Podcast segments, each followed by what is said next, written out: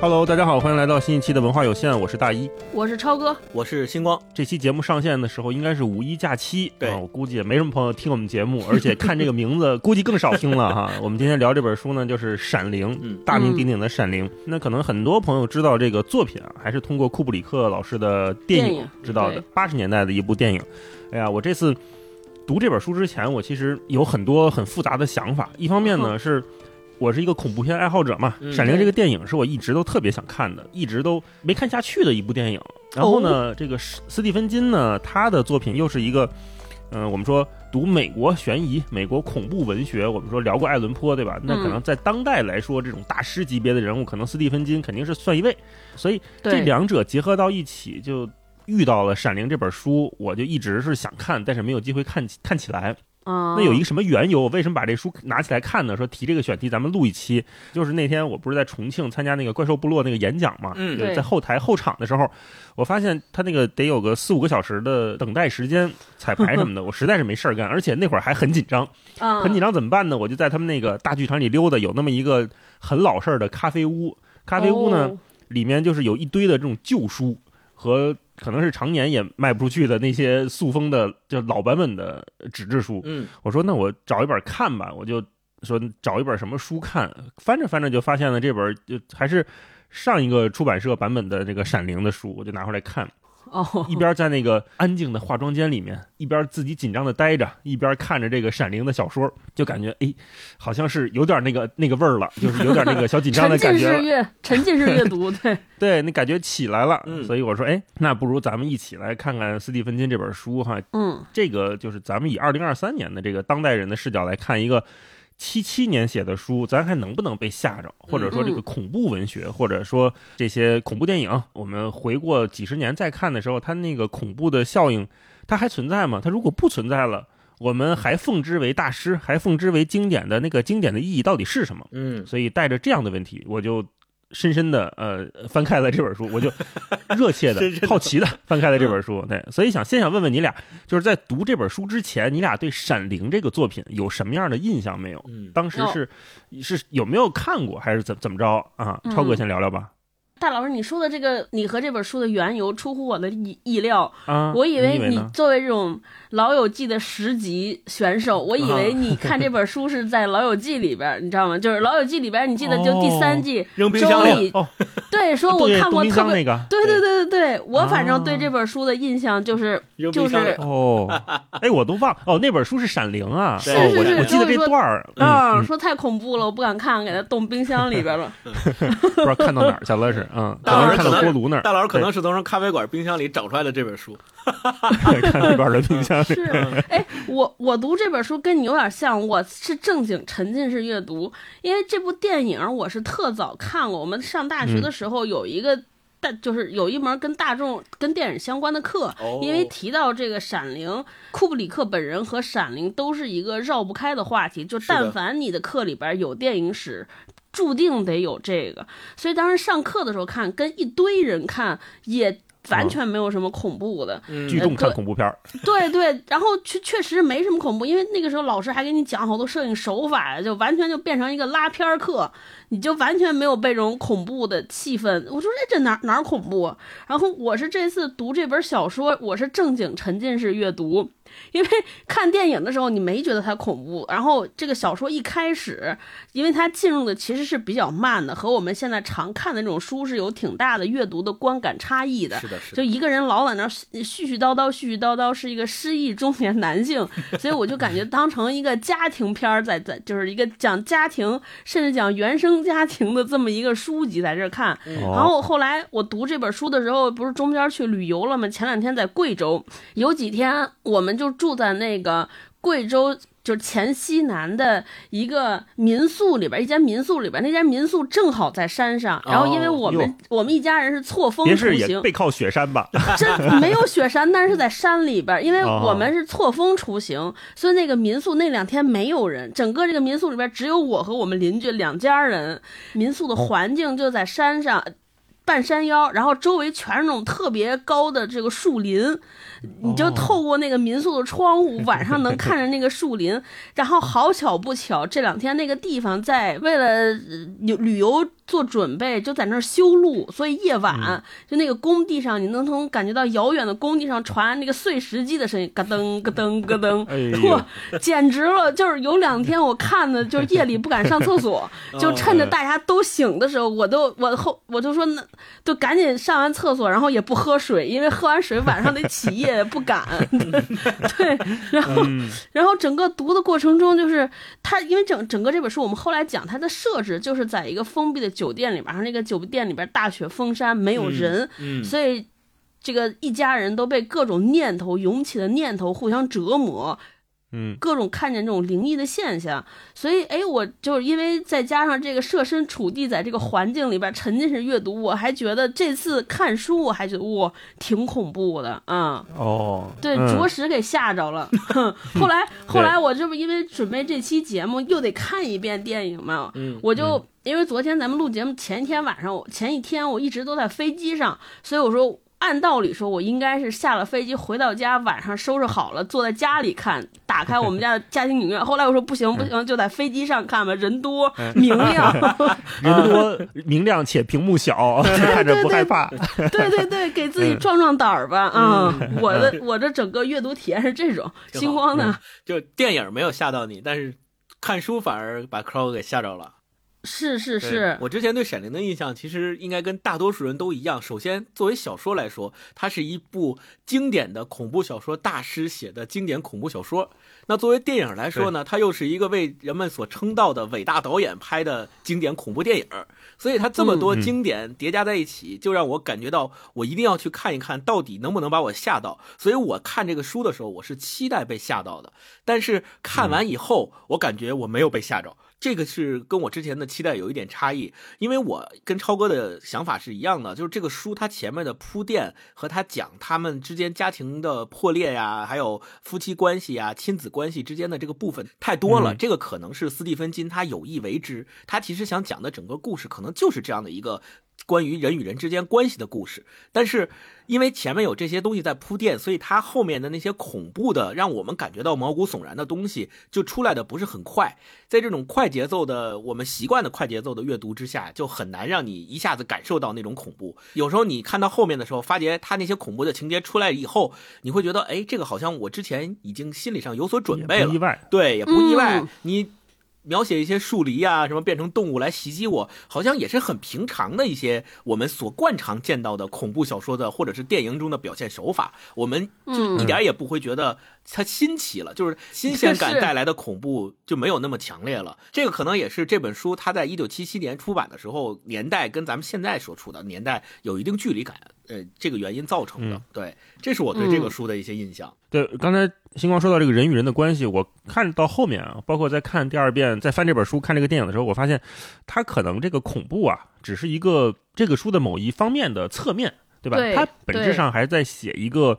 中年的害怕失忆的白人男性对失败的恐惧。他这个，恐惧一旦放大到整个家庭，放大到整个环境之后，他不由得就造成了一种，呃我们说这个全景酒店对他来说就是一个巨大的黑洞、巨大的阴影，对对吧？嗯他对那种失败。有多恐惧，他这个电影、电影这个文学里面产生的那种恐怖感就会有多强烈。对它可能是这么一种关系，嗯它并不是一个天生的说我想写一个吓唬你的东西，嗯，或者说我要写一个鬼故事，我要写一个闹鬼的饭店，于是我安排了这么一家人进入到这么一个饭店里面。他这个逻辑跟我们以平时以为的，呃，就上来就能吓到我们的那种恐怖片、恐怖作品的进入方式，大概是不一样的。所以它前面为什么会有那么多关于家庭的描写，是的以，及它为什么会有那么多在电影里面可能更多，像已经变成了。我们说库布里克的电影已经变成了这种过度解读的重灾区了，它甚至变成了某种符号学、表情包学，对吧？因为这个电影我是这一次才是认认真真的看，就小时候年轻的时候看的时候就觉得怎么也没什么东西，就就过去了，没有印象。这一次认认真真的看的时候，看到最后一幕，就是这个 Jack 已经被冻死在这个 那个呃迷宫里全景酒店的迷宫里面的时候，就那我说哎张照片不是那个表情包吗？我看到那的时候，按理说应该是一个很恐怖的结尾一般的震撼你的那个画面嘛。可是我看的时候就会觉得，哎，我好像已经这个电影已经被互联网文化充分解构掉了。嗯我在看它的时候，永远都是从碎片式的、戏谑的。不严肃的调侃的那种片段进去的，对，所以啊很难构成一个严肃的恐怖感。这个可能就是时间感造成的叙事泛化。对，如果不知道“叙事泛化”这个词儿是什么的话，可以去听我们开开个玩笑那一期啊。对对对，对 对对，就是它真的泛化了，它变成了一个互联网上面的各种段子。嗯呃，而且这次我因为我看这个电影之后，我也觉得，哎，跟我想象中的不一样。这个恐怖经典大师完全不可怕呀，是怎么回事呢？嗯我就在我还发了社交媒体问，在微博上和极客上都问大家，我说，哎，大家有没有看的这个《闪灵》，或者是怎么着，会不会被吓到啊？百分之九十的朋友都说不会觉得被吓到，甚至觉得有点好笑。嗯，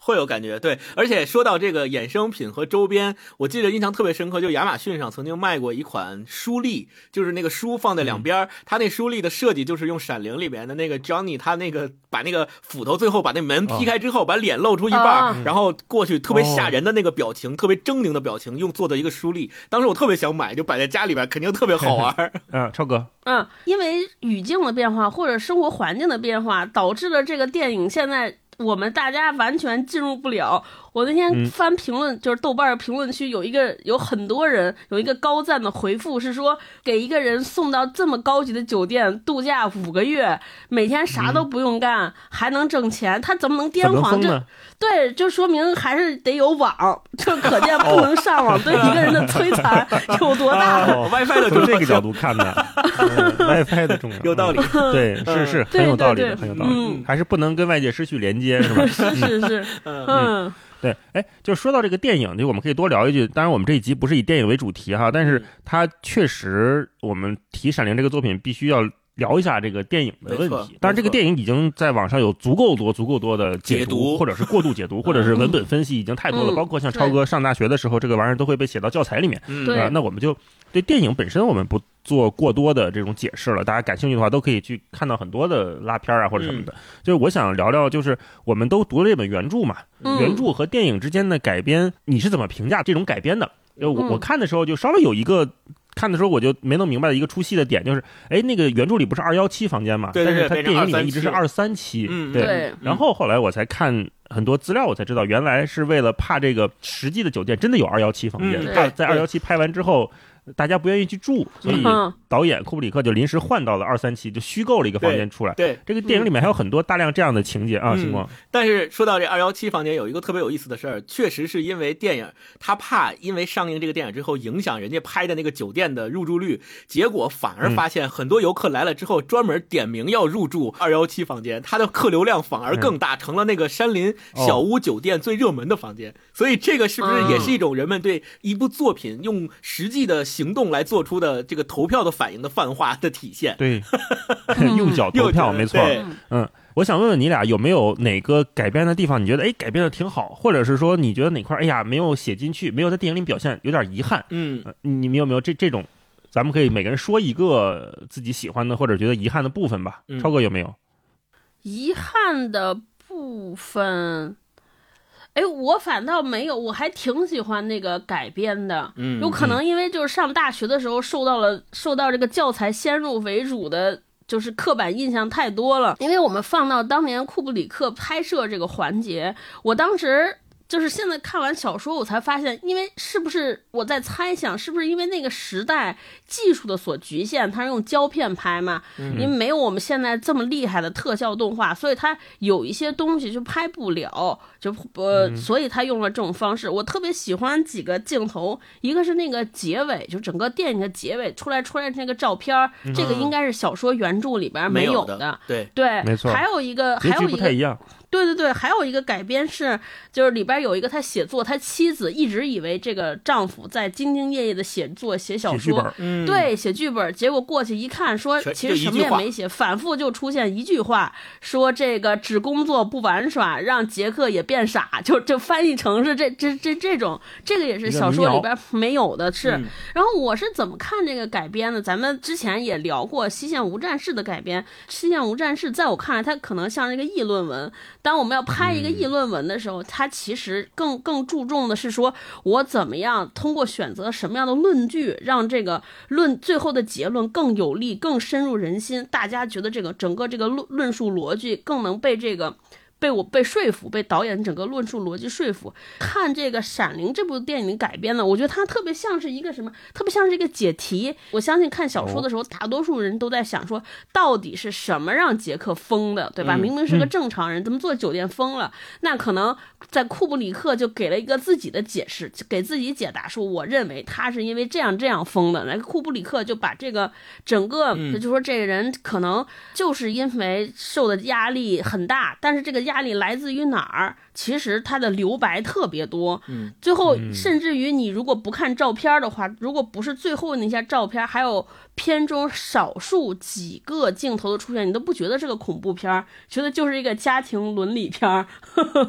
是是是，然后我觉得有一点点遗憾没有写的，它其实是这个关于酒店的过往。就是我们不是书里边有大段的描写，是夜里边他们一家人都能听见酒店里边那个钟声响起，那些喧闹的舞会是三个人都感觉到了。嗯，我一直特别想说那个坐电梯叮当叮当的声音，然后那个酒店里边各种房间里边出来的这些声音啊，这些热浪到底应该怎么反应？我特别想看这一段，结果电影里边只有两个片段，它没有展现，这个我还挺想看的。嗯，明白。嗯。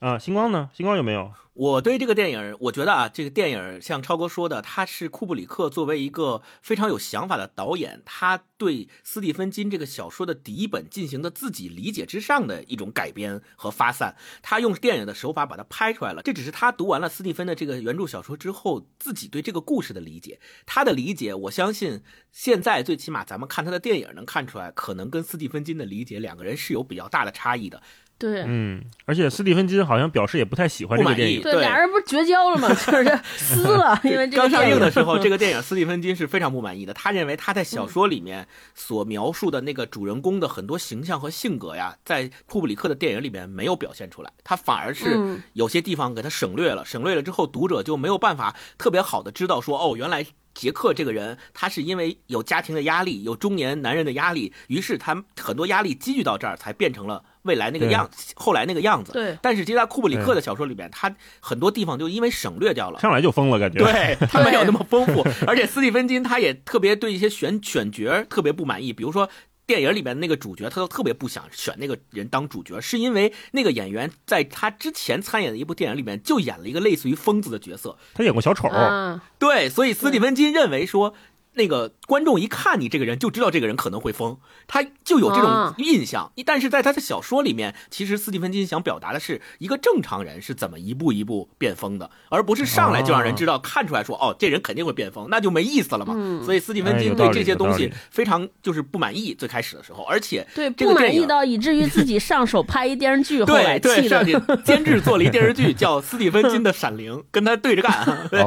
后来。后来在电影上了之后，也是在观众的评论里面也是褒贬不一，大家对这个电影也是觉得说沉闷、无聊。嗯，没有什么恐怖的东西，感觉好像不是一个恐怖片。你虽然顶着恐怖片的名头，但并不是一个我们所认为的恐怖片。直到后来，人们才对他这个电影的评价有了逆转，才渐渐渐渐的把他抬上了现在我们所认为的叫伟大恐怖电影的行列里面。对，这个有点像《大话西游》刚出来，有点像。对，一开始大家都看不懂，后来觉得哎真神哎，就有这种感觉。神作是是是。所以你看，这三十多年、四十多年下来之后，这个观众对一部电影作品的评价也是会发生很多变化的。这个可能跟时代。情绪啊，跟大家的理解啊是有关系的。还有再提一个，就是迷宫，它为什么库布里克在电影里面会用迷宫这个来搭建一个就是树篱迷宫的方式来做？是因为哦，对，这个也是小说里没有的，对吧？小说里面是用树篱动物来做的嘛？因为动物比如变成狮子、狗啊、兔子呀，它还能袭击人嘛。但是为什么要用迷宫？就是因为当时电影的那个技术达不到，就它没有办法变成一个。树篱的狮子，然后把那狮子还让它动起来，没有办法，所以它就变成了一个迷宫制的东西呈现给你。嗯，这个是电影跟小说不太一样的，所以我说电影可能是库布里克用他作为一个电影导演的方式去回答，或者是去延伸了斯蒂芬金小说故事的底本，他的理解，并且在这个故事里面，我特别喜欢的一个点，库布里克他在这个电影里面加了很多。具象化的画面，比如说我们现在呃特别有名的，后面也被很多人致敬的，像两个双胞胎小女孩出现的，还有包括那个血水从那个大厅那个门里面涌出来的那些瀑对布，对那些画面，其实在小说里面是没有的。然后库布里克用他自己的理解把它加上了，变成了一个小孩儿骑那个小车，骑自行车，对对小车，是的，就变成了一个具象化的，让你能够感知到、看到这个恐怖的场景是什么样子的，在电影里面表现出来了。这个我觉得是库布里克作为电影导演在小说的基础上附加上的一个优势的东西所在。对，嗯，就是星光刚说到这提醒我了，我突然想到，我刚刚有一想说的忘了。我觉得就这，我看完小说又再看电影，会发现这两个戒指或者这两种东西，其实触发我们恐怖的那个东西不一样。对哦，就我们看小说的时候，它其实你会发现，我们是通过情节被驱动，嗯就会发现，哎，这儿怎么会发生这件事儿？然后用这个情节或者故事本身结构，我们感觉到了恐怖。但是看电影的时候，完全是因为画面营造出来的镜头，对来致使我们恐怖，因为它那个故事嗯太简单了，所以你看那个镜头，比如说那个。小男孩骑那个自行车，就一个小孩骑的脚踏车。你看他的那个视角，那个镜头就是一个非人的镜头。如果我们正常人看那个小孩的视角，应该是他在脚底低于我们的那个视觉水平线，我们应该是俯视看他，能看到嗯一个全景。但是你想，什么样的主观，什么样的视觉能跟在小男孩背后和小男孩一样高往前 走？对一个鬼视角，所以你就觉得对，一定是有一个什么东西跟着他，而且用了大量那个所谓叫流动镜头。我就看这个时候，老觉得哪儿有一东西看着，嗯，就是哦监视着所有人，就是这种东西让人感觉特别压迫、特别恐惧啊。这个这些这种东西好像是小说里完全没有的。嗯，就他把很多嗯你在小说当中只能靠我们的想象去想出来的部分具象化了。对对这两种对比着看也是一个挺好玩的事儿。对，就刚才回到最初这个问题，我特别喜欢的一个改编就是这个迷宫的具象化。哦我其实很喜欢，因为在电影里面其实它有好几重的迷宫嘛。全景酒店外面这个树篱迷宫是一个存在、事实存在的迷宫，酒店本身也是迷宫。对而且这种迷宫一般就在很多的这种大酒店、大的这种园林里面，以前古典时期都是一个皇家娱乐的地方，包括我们看嗯《哈利波特》嗯这种英式的、欧式的酒店里面都有这种东西，它是一个很嗯自然的。增加的这个改编很漂亮，而且它又能承担很多的意象，包括像杰克他在酒店里面俯视这个迷宫的模型图的时候，他也能微缩的看到他的妻子和孩子在里面正在转悠。对。就，这种我们说具体的迷宫，再到新迷宫的这种意象的转移，其实是一个很漂亮的，呃属于视觉上面的改编，嗯我很喜欢。嗯，然后另外一个就是妻子看丈夫的这个手稿，特别像那个。是是是，我们现在说很多中年人，对吧？下班下班回来说一天干了些啥呀？其实你自己也不知道。对。然后你要真是把你这个工作成果一天拿出来给一个呃工作环境之外的人看，看的可能就是这些乱七八糟的，就啥也没干，啥也没干 在在摸鱼呢，摸了一天鱼，自己还嗯，对自己已经把自己深深的骗到了，嗯那就是杰克的工作状态嘛。嗯看到这儿的时候，我甚至有点会心一笑，要疯，就很像我我 跟我们现在的这个时代打通了。说你比如说呃，你跟你的另一半儿把你这过去一年的周报都拿出来给他看，他一看可能就是每天都在写同样的一句话，你这干什么呢？要疯而且那句话应该是反映了我们很多人的心声，就只有工作，只没有玩耍，娱乐，让我们整个人都变嗯傻。而且它是一个童谣嘛，还还是很有讽刺意义的。是嗯我觉得这是一个特别好的改编。嗯然后对我来说有点遗憾的，没有重点表现的就是这个剪贴布的部分。嗯嗯就在书里面，呃，小说里面这个剪贴布哦其实是一个杰克很重要的转折点。没错，嗯这个简单跟大家介绍一下，就是杰克前面是一个很不得意的作家，很就然后被学校开除的这个老师，他特别想写出一个惊骇世俗的作品嗯啊。那他在这个酒店无意中，他就在这个地下室里面翻到了一个贴满了这个酒店负面消息的剪贴布。黑历史，他拿到这个剪贴布之后，对黑历史，嗯。然后终而终于觉得说，哎，我拿这个能写出一个特别漂亮的人生要翻身了，对对，吧？特别牛的小说了，嗯剧本我肯定能写出来了。于是他就开始沉浸到去写这个小说，然后以及到后面，比如跟这个他的管理员、他他的上级打电话什么翻脸啦，发生冲突了，嗯。那个剪贴布按理说是一个杰克迸发希望或者重要的，刚才我说有动力的那个瞬间，但是嗯在电影里面，其实他只是给了一个很快速的镜头，就是我看的时候，我还专门去找那个剪贴布，确实是一个剪贴布放在打字机边上，但是他就没讲这个东西怎么来的，以及这个剪贴布对杰克来说有多重要。嗯这块儿呢，他没有重点写，我觉得哎稍显遗憾。如果是他能有那么一两个场景，把他发现剪贴布，然后拿出来，然后翻阅欣喜的那个状态拍出来的话，可能大家能更理解为什么后来他的妻子跟孩子想离开全景酒店他的时候，他那么不乐意。对对对他为什么不想走呢？是是他为什么疯呢？就这个东西，他没有，就库布里克没有从书里面找出唯一的答案呈现给观众，而是对或者我们换种说法，就是说他让观众自己去脑补杰克为什么不想走，杰克为什么疯了。嗯，是的，这是的，是的可能是，嗯呃，也是另外一种处理方式吧，嗯对啊给了更多的可能性。嗯对，那我们接下来就真的进入这本书哈，我们以防可能有的朋友还没有看过《闪灵》这本书，或者还没来得及看这个电影，我们让超哥再给介绍一下《闪灵》这本书到底讲了些啥。其实我们前面已经讲差不多了，简单讲讲吧。是是是对简单讲讲，就是先做一个提醒，如果你也跟我一样啊，这两天正在旅行的路上，涉及到住酒店什么的，我建议你还是把这本书缓一缓，等假期完了之后再看，以免让你整 对，以免你整个这个假期的旅途受到这本书的影响啊。嗯整个这本书的故事就是讲的一个失忆的中年男性，他自己的原生家庭有很多问题，他爸也是一个酗酒的，还有殴打妻子，又家暴历史，他出生于这样一个家庭，然后人生呢。通过自己的努力，获得了一个用我们现在话讲，可能是在一个重点中学教学的这么一个职位，这么一个机会。而且马上就要评上终身教授了。对，没错，没错。然后同时他自己还有一些业余，他做他是一个冉冉升起的这个年轻作家，嗯人生呢就往这个过上了非常好的舒适这个中产的生活。可是呢，这个书里边也没有交代，就莫名其妙他就开始就可能因为人生得意，还有一方面是因为写作的压力，他就开始陷入这个酗酒当中，然后酗因为酗酒，所以产生了一些也是产生一些特别坏的行径，比如说他也成为一个家暴的施暴者，对啊、经常在在家里边发现情绪失出现情绪失控，把自己的儿子的胳膊还断了，打折了。然后跟学校里边的一些学生也发生了特别严重的冲突，因此就被学校给开除了。后来呢，就是他的酗酒的酒友当中有一个特别有权有势的人，他也是这个学校的董事会，同时也是我们反复提到这个酒店的一个大股东，就给了他一个工作的机会，说你这样吧，你可以去那个酒店去当一个管理员。他这个酒店呢是坐落在一座山脉上，因为纬度比较高，所以冬天的时候巨冷，因此这个酒店每年都有半年的冬歇期，就到这个冬歇期的时候，这个酒店就闭门谢客了。嗯。就同时，因为这个酒店有非常非常悠久的历史，所以它的设备有很多的老化，因此就需要这么一个管理员，冬季的时候来给这个锅炉放放水压呀，就是放放这些，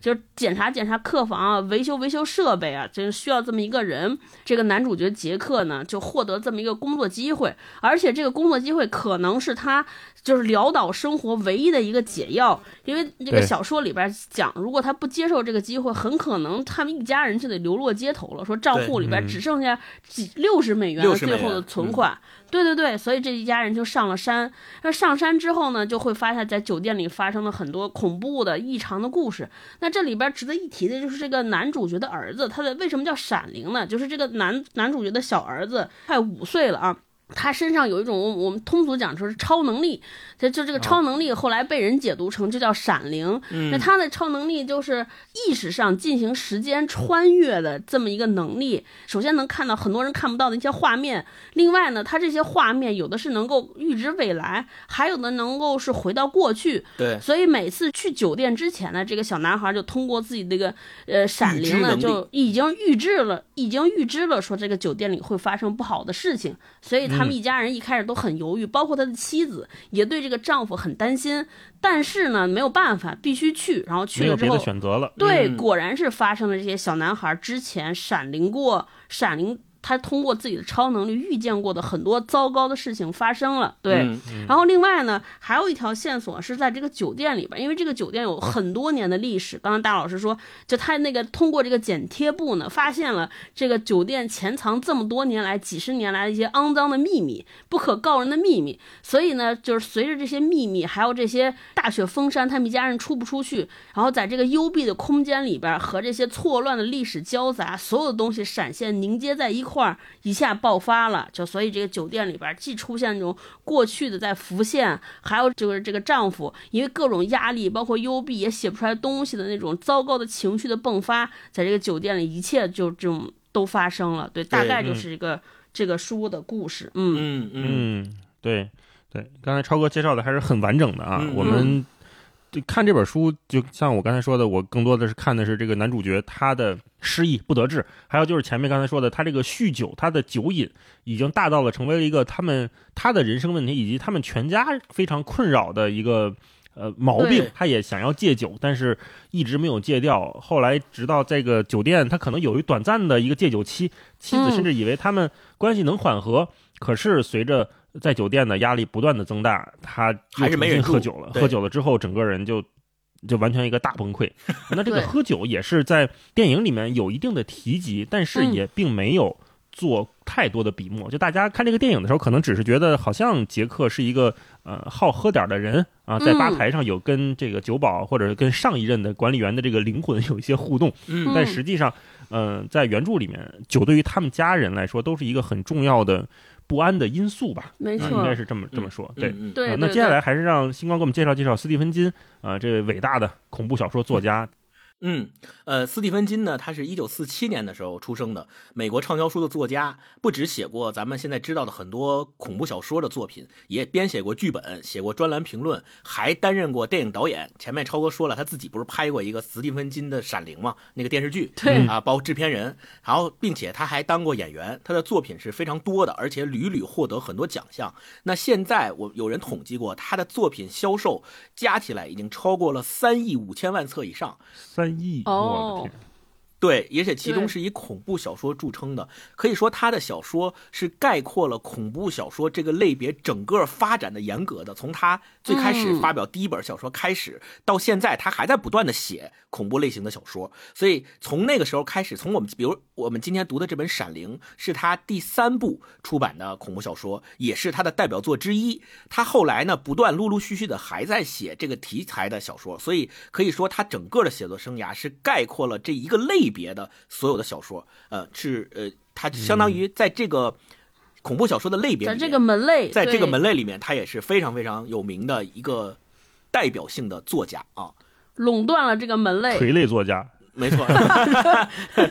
对，垂他是一九四七年的时候出生在美国，然后他在在他两岁的时候，他的爸爸就借口去出去买包烟，就再也没有回来，就相当于遗弃了他跟他的妈妈。走了之后呢，他的爸爸还留下了很多债务，所以他妈妈当时就呃养育了他跟他的哥哥，但是他这个哥哥呢，实际上不是亲哥哥，是认养的一个哥哥。后来就因为家庭里面没有父亲这个角色，导致他妈妈就带着两个孩子到处搬家，很辛苦。然后在他十一岁的时候呢，他的妈妈就带他回到了缅因州去照顾他的外婆。然后后来照顾外婆、外公都去世以后呢，他妈妈就在当地的洗衣店去找一些杂活来养活他们。所以可见，呃，斯蒂芬金他的童年生活。在辗转和流转当中，其实也是经历了很多咱们现在所说的贫苦吧，呃，不幸的事情。后来，呃，他曾经在小孩的时候目睹过一次他的朋友被火车碾过而意外身亡的惨剧。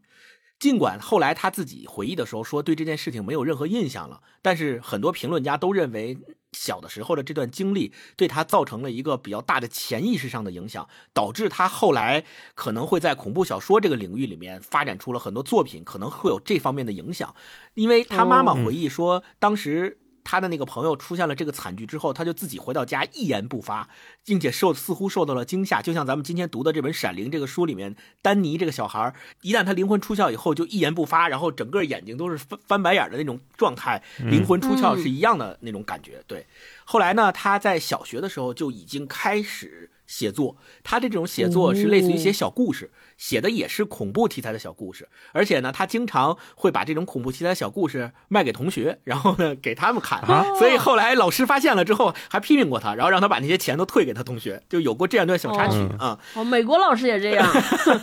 他的第一篇独立出版的故事叫名字叫做《我是一个青年盗墓者》。大家看这名字就知道，其实从一开始的时候，他就聚焦于写这类题材的小说。后来，就是一个垂类作家。后来，一九七零年他大学毕业以后呢，没有很快的找到工作，因为那他那个年代，比如说从大学学文学或学英语系毕业的老师，要么就是成为专职作家，要么就是到中学当老师。所以他最开始也是想到中学当老师，但是大学毕业没有马上找到工作，所以他就额外在家给那个杂志写专栏，比如说给《花花公子》这种杂志写专栏赚取一些稿费去生活。后来他结婚以后呢，就也同时找到了在学校教书的工作，一方面呢就在学校教书，另一方面还继续写书，特别特别像《闪灵》里面的这个主角的生活。哦，与此同时，他也结婚了。结婚之后，跟他的妻子呃养育了孩子。但是在这个生活的当中呢，就发现他慢慢慢慢的也有一段时间染上了酗酒的问题。就他也特别喜欢喝酒，也许是因为哦写作啊，或者是工作生活的压力，导致他慢慢慢慢爱上了喝酒这项这些，就他慢慢慢慢这项开始运动他慢慢慢慢开始了喝酒，然后呢，发现自己有酗酒问题，所以今天我们读的这本《闪灵》的小说的发端，其实是有一点点自传性质的，就是他。这个小说，它为什么塑造了杰克这样一个酗酒的老师，同时是作家，然后又有这个比较严重的家庭关系的问题？其实很多时候，他想通过这部小说去写他自己那段时间的生活，想记录一下自己的心路历程。啊，也可能也隐隐的含有一些忏悔的意思，就是觉得自己不该这样啊，所以他写了这个小说，并且我们知道这个小说的背景是在全景饭店嘛，全景饭店它英文就是 overlook，overlook 本身啊，它有忽略的意思，也有俯瞰的意思，所以这个是一个双关，我们可以认为它的是一个双关语。他写这个小说的契机，除了他自己有酗酒问题之外，是因为他跟他的妻子有一年去一个山景酒店。类似于全景酒店的山景酒店去度假，然后正好上去之后就发现那个酒店里边没有其他人，就像超哥的经历一样，对，嗯没有其他人，就只有他跟他妻子还有他的孩子一家人在这个酒店里面。包场了。在这个酒店生活的过程当中，他在这个空旷啊、巨大的无人的酒店里面，就产生了写作这样一部小说的灵感。所以我们今天看到了他写的这部《闪灵》，就非常伟大的作品。嗯，而且据说他嗯当时在那个酒店里边住的房间就是二幺七，对，就是二幺七房间。所以我们说这个跟他自己的这个经历是非常紧密相关的。咱们前面也说了。《闪灵》这部书是他的第三部小说，也是他的代表作。他的第一部小说叫《魔女佳丽》，是因为这部小说出版之后，一下就声名大噪了，然后也不为钱的问题而苦恼了，因为有版税的收入了嘛，所以他的家庭生活也渐渐渐渐的好转了，走出了咱们所说的贫困的窘境。后来，呃，他又陆陆续的出过，比如说他的《黑暗塔》系列呀等等的这一系列的小说，并且《闪灵》的续集叫《睡梦医生》。在二零一三年的九月的时候出版出来了，所以他也是在不断的写他的小说的。二零零四年的时候，他获得了世界奇幻文学奖的终身成就奖；二零零七年的时候，获得了爱伦坡奖的大师奖。我们前面谈谈到过爱伦坡的作品嘛，所以我们也知道爱伦坡作为恐怖小说的鼻祖，如果谁能够拿到这个爱伦坡奖，其实是对他的专业度的一个非常强的认可。那斯蒂芬金嗯也拿到过爱伦坡奖的大师奖，对，这个就是嗯斯蒂芬金的生平，嗯。对，说到爱伦坡，就是这本《闪灵》这本书里面，它也有很多桥段是在致敬爱伦坡的那个红房子吧，那个那个。洛社府的倒塌，刚才星光说两个，我想起来两个电影，如果大家感兴趣也可以看看，一个叫《酒精计划》，嗯，也是讲这个喝酒的，就大学老师为什么喝酒 芬兰人啊，瑞哎瑞典人吧，瑞典人，反正北欧吧，一帮大学老师就是他们有一个理论说，这个人呐、这个血血液里面应该有百分之三的酒精度，才，最快乐、最健康、最有灵感。是是是，对，嗯所以他们三个好像是三个中，也是三个中年人，年人就开始天天喝，实行一个酒精计划，天天喝，天天喝了上上课去，嗯然后回家什么也天天喝。嗯，后来就产生了一系列的笑话和这个悲剧吧。我觉得这有点像《闪灵》的前半部分，就是如果我们把它戏谑一点看是什么样。嗯然后另外说到这个恐怖酒店，这个恐怖房间，其实有很多很多的。电影作品都是跟酒店的房间相关的，其中有一个很著名的叫《一零四八》，应嗯，该很多爱看恐怖片的朋友也都看过，如果感兴趣的话，可以搜搜看啊。那接下来我们就进入这本书吧。我还是想问一下，就是你俩看完这本书之后的那个感觉是啥？因为嗯刚才前面我们讲的是电影嘛，看完电影或者是小时候看电影的时候那种感觉。那看完书呢，会有觉得这东西不恐怖啊，或者是说你们会有什么样的视角在回望你整个的阅读过程呢？嗯超哥，嗯，我读这本书，就除了我前面讲的，是因为环境所限，自带了恐怖的 buff 之后，我因为我看了两遍，第一遍看之后完全就是纯感官，就是看看它能不能吓着我。然后第二遍回看出来的时候，我突然发现它里边有很多的就是巧思的设计，我们后边也会讲，比如它的一些意象的设计、关联。然后我突然明白了，就这本小说它的那个恐怖的来由，因为一嗯开始嗯我们看到那些恐怖啊，它都是那种外部环境的恐怖，比如说我们小时候读《聊斋志异》，对吧？都是一个书生去了一个诡异的地方，然后被这些狐仙迷惑，对。然后包括我们后来看什么贞子、日系恐怖，那它它都是外部的设计。然后现在看这部恐怖来说，我觉得这本小说它有一个特别好的平衡，我不知道你们俩有没有感觉，就是你一方面一直觉得这好像就是自然发生的，就不没有什么外部超能力的加持，就是因为每个、就是这些人在和自己的心魔做斗争，甚至一开始。都不会觉得小孩有什么超能力，大概就会觉得说这个小朋友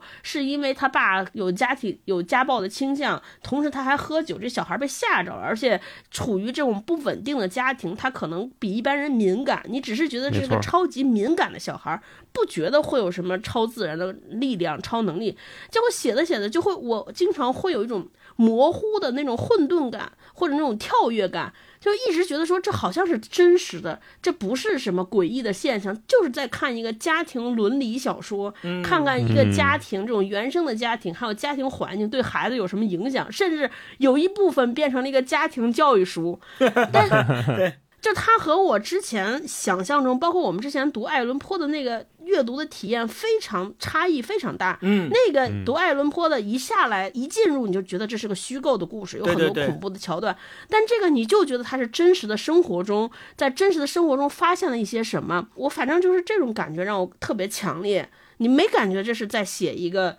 恐怖的故事，就是一个真事儿，特别特别真实。星光呢？超哥刚才说的，我非常赞同啊！就是我读这本书的心路历程是斯蒂芬金，他最开始前面不是写了很多关于。杰克呀，他的家庭，包括他上一辈的家庭遭受的那些分裂的东西嘛，导致他的心理产生了一些咱们所熟悉的心理学上的扭曲呀，还用弗洛伊德的各种理论来分析，比如他受到各种伤害什么之类的，所以后面他出现了很多精神分裂的症状，我们就好像顺理成章，我们就能理解，我们用理性是可以推测出来，他一定是这样的，他心里受伤害，他在一个幽闭恐惧的环境下面出现了一个幻觉，这我们很容易把它归结为是幻觉，是那些。就是不是闹鬼，不是真的有超自然现象的发生，是有这样一个自然而然的推测的过程，在整个从头到尾看这个书的时候，我的心理状态也是这样推测的。就是我心想说，哎，杰克怎么看见看见那个东西了？或者是丹尼好像通过闪灵又看见那个画面了？我就会想到说，哦，就跟那个这里边这哈黑人那个厨师。迪克一样说，他们只是画面，他不会真正伤害你，他只是你的想象而已。我也认同了这个看法，我就说，哦，他可能只是一种想象，就像我们每个人都会做梦一样。那做梦梦不可能是真的嘛？你梦醒了，你就知道那是假。不管你在梦里面曾经做过多么恶的梦，那他醒来的那一刻，你也知道他不会真正伤害你。我是用这个思路跟着斯蒂芬金在一步一步走的，但是。特别厉害的之处在于，你都已经相信了斯蒂芬金，他可能就是在写一个精神分裂症的患者是怎么一步走向疯狂的。你相信了他这条路径，你用理性已经完全分析出来了。你说，哦，这个我告诉你，就是其实，比如说丹尼，他那脖子上有那个掐痕，是因为什么呢？他要就是他自己掐的啊，或者是他爸掐的，但是俩人都不承认。仅此而已哦，对对对，就是我用理性已经说服自己要相信这一套说法了，但是你读到最后，你会发现还是有很多地方没有办法用这套东西去解释，最后不得不你不得不告诉自己，可能真的有鬼，真的有超自然的东西在，这才是它恐怖的那个地方。你会发现整个一套。他已经给你引入到了一个理性去判断它的轨道，但是你会发现在这个轨道之外，还是有你用理性不能解释的东西在的时候，你就不得不再次推翻自己曾经相信的那一套东西。这个恐怖的点在这儿，你会发现哦，这个不是你。告诉我，说服我说，我告诉你啊，这世上没鬼，你就相信这一点。这世上没鬼，不是这么斩钉截铁的让你接受这一套理论，而是你最开始自己滑入了一个轨道，说这世上其实没鬼，但你会发现到最后还是有鬼，就这种恐怖感是非常非常强烈的。我甚至一度以为这是不是一个写给劝酒的这么一个教育的书籍，就是中间杰克的一系列反应，我都学这是不是戒酒的戒断反应，都是通过这个小说告诉大家说，是是，就是大家不要轻易喝酒，你看就喝。喝酒喝多了就这样。一开始，一开始喝多了会产生这么多连锁的糟糕的反应。同时，你戒酒也不容易。即便你主观能动性上说我要戒酒，结果所有出现的一切就是严重的戒断反应。就所以不能碰酒，就跟碰毒一样，别沾。就我中间都看成看出这个意象来了，我觉得还挺有意 思的。嗯嗯，大老师呢？对我看的时候有两个感觉吧，一个是。第一次看的时候，我觉得它里面的角色转换，它有好几个视角，它有杰克自己的视角，然后也有孩子的视角，也有妻子的视角，然后也有这个迪克这个大厨，就是跟这个小男孩能共情的这个大厨的视角，嗯，它是几条叙事并行的。嗯，那这就导致了我能感觉到小说它那个主线在推进的时候，不同人的不同反应是什么样。嗯。这是一个嗯，我们可能看电影的时候不太会在意的东西，因为在看电影的时候，我们一般是会进入进入一个主观视角或者是一个主角视角进去看，对，不太会从每一个人的心境，每一个人，包括大厨去买菜，按理说嗯。这个情节肯定不会在电影里面出现了。大厨去买菜，他闻到那个柳橙味儿，一直的持续的那种不安，是作为文本，它一直潜藏在整本书里面给读者在铺垫的。对对对，嗯这种铺垫，它可能只存在于文本里面，只存在于小说里面，它才成立。嗯啊，这是我觉得特别好的一部分，就是嗯我从每个人的身上都能感觉到那种不安，甚至我在看第二遍的时候，你发现，在第三章还是第四章吧，我们的那个小男主角他就已经预感到了最后一章他爸爸要说的话，对，对。就是说出来吧，小男子汉，我们需要、我们需要谈谈了什么的。嗯。对。这种话他早就在前面，嗯对埋好伏笔了。如果我们只是做第一遍看或者只看电影的话，我们其实不太能感受到他的那种恐惧到底是什么。嗯然后包括这个 Red Rum，对吧？Red Rum 到底是个什么？其实它是一个镜子里面倒影过来的 Murder 的形是象。是的嗯嗯小孩儿是看不懂的，他就一直在念 Red Rum Red Rum 嗯啊。那这种都是在。我觉得是在书里面很好的一个呈现，然后另外，嗯我觉得这读这本书，它给我的感觉是它呈现了一个非常具体的失败，一个具体的失败是怎么在一个人上迸发的、发生的，以及这个失败会给人带来什么样的情绪，给一个家庭带来什么样的影响。嗯恐惧、恐怖只是一方面，它里面还有很多其他的情绪在。它也许只是因为恐惧这个情绪过于最强外化，让我们嗯误以为《闪灵》只是一部恐怖小说。嗯其实它这里面的焦虑，它里面的难过，它这里面的孤独，其实都是满满的存在的。你看，在那么一个饭店空旷的大堂里面，杰克一个人坐在一个桌子前面，一直在打字，他多么的孤单，对吧？嗯他在这么一个空旷的无人的环境里面，多么的孤单。然后他在后面这个电影里面也演到，在那么一个舞会里面，他是多么的渴望那种上流社会的，像盖茨比一样的这种、呃饕餮生活，嗯。对。对吧？他又是对那种上流社会是有渴望的，他很像我们现在很多人的。生活状态，就是我觉得我在我工作的。时候我是相当孤单的，甭管这个工位排的。多么的。满，但是我总觉得我是一个人。对对对，一个原子一样的。孤岛一样的。人，在这个几百平米的。办公室里面坐着啊，那我也渴望说我能升到公司的中层，嗯。跟这些中层老板们谈笑风生，嗯。甚至有一天我是不是也能升到高层，嗯跟更大的其他行业里面的大老板，我们去打高尔夫啊，或者是去什么做什么上流的晚宴，去参加那些 party，这个都是我们现在每一个当代人、现代人一直在渴望的东西。但是，当杰克或者当我们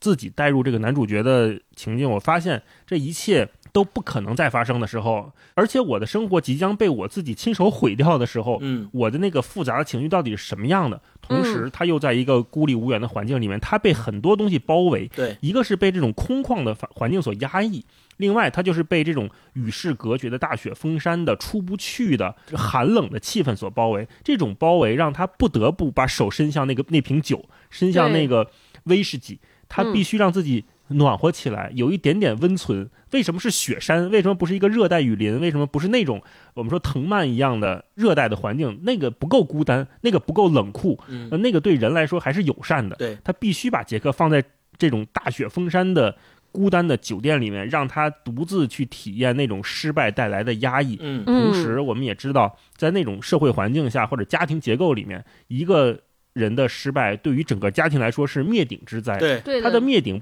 不仅存在于银行里的存款只有几十美元，它更存在于一个人的精神崩溃，它是会让这整个家庭分崩离析，没有甚至希望，产生生命的威胁。对，他自己会会伤害自己的孩子，会伤害自己的妻子，然后他的妻子也会觉得我这我这一辈子到底在干什么？我要带着我孩子跑，但是我又跑不掉，我跑了之后我能去干什么呢？那嗯这是这是整个秩序带给杰克的压迫。当一个嗯人被失败这两个字挤压到不断的只能迸发出一些情绪的时候，就是我们看到《闪灵》的状态。对，然后从孩子的角度，他也是，就是他觉得我的家庭，我的爸爸妈妈可能要离婚了。嗯前面有一段，他对离婚那两个字的呃恐怖，恐惧，对到底到一个什么样的程度？这个其实我看的时候，我是特别共情那一段的，因为我小时候也有这样的经历。只要那两个字出现在我脑海中，就像书里面印的一样，是加粗的、加黑的，在我脑子里咚咚咚存在的那种恐惧，对于孩子来说就是致命的。对对嗯对，所以我看这本书之后，我觉得他对一个人的对失败的恐惧、对失败的感受的描写，完全超越了恐怖电影、恐怖文学的意义。这种敲击是很重要的。我嗯我还挺我还挺喜欢这种感觉的。星光，而且借着大一老师这个说，整个全景酒店，你看他在小说里面的描写，他对杰克的心灵和灵魂的吞噬，实际上就是这种失败所带来的吞噬。就人没有办法用依靠自己的力量去拯救自己的时候，你就只能被全景酒店所代表的，不管是里面你说里面是那种恶灵也好，还是里面是你被失败所包裹的那种无无可。无可抗拒的、无能为力的、没有办法出去的那种感受包裹也好，总之你是被整个全景已经吞噬了。那其实他整个小说讲述的就是一个你怎么样被自己的欲望、被自己的恐惧、被自己的希望破灭之后所吞噬掉的那种那种无力感。这种无力感，当你当他紧紧的把你抓住的时候，一个人在这种压力之下，唯一的选择可能就只是发疯。就没有任何东西能够拯救他了。他唯一的选择就是发疯，在这里面变成一个人不人鬼不鬼，就像小说里面描写的最后的那个，他拿着那个追球杆去打丹尼，打他孩子的时候。丹尼对他喊出的那句话说：“其实你不是我爸爸，你只是一个面具，你只是这些东西凝结在你背后形成的一个面具，你并不是我认识的那个理性的、正常的、对生活充满希望的，还觉得生活有希望，愿意为之继续努力一下的那个我的爸爸，而是完全没有希望，被整个自己的这些失败所吞噬的那个鬼。其实这个鬼实际上是我们打引号的，不是超自然力量下的那个鬼，而是人。”异化蜕变之后变成的那个鬼啊，嗯、